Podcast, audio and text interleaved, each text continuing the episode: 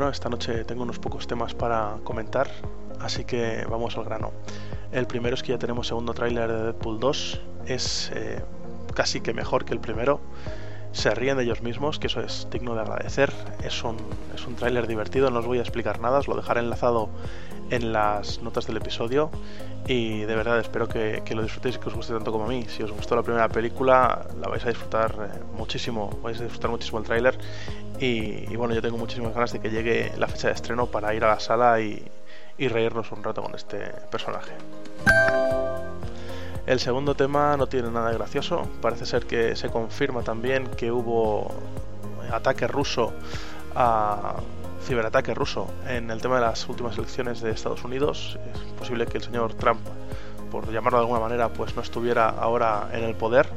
Os dejaré también el enlace a la noticia. Yo la verdad es que no he profundizado más allá de esto, pero bueno, creo que la fuente es bastante de fiar y bueno, decidid vosotros mismos.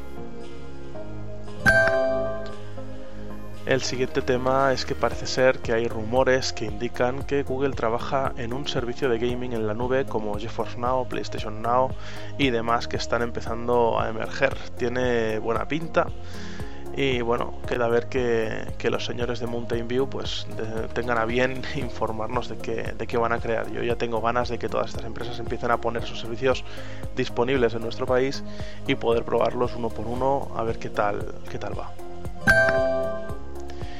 Y bueno, el último tema que me queda por comentar eh, rápidamente, se ve que se ha desplegado ya o se está desplegando ya la versión estable de Android eh, Oreo, Android 8.0, en los Samsung Galaxy S8 y 8 Plus. Y parece ser que según la versión que ya está instalada creo que en Alemania, eh, Samsung ha descartado Project Treble, que era la novedad más importante de Android 8 con respecto a las actualizaciones. Hay muchos usuarios mosqueados en Reddit. Y nada más, muchas gracias por escucharme y nos vemos mañana. Buenas noches.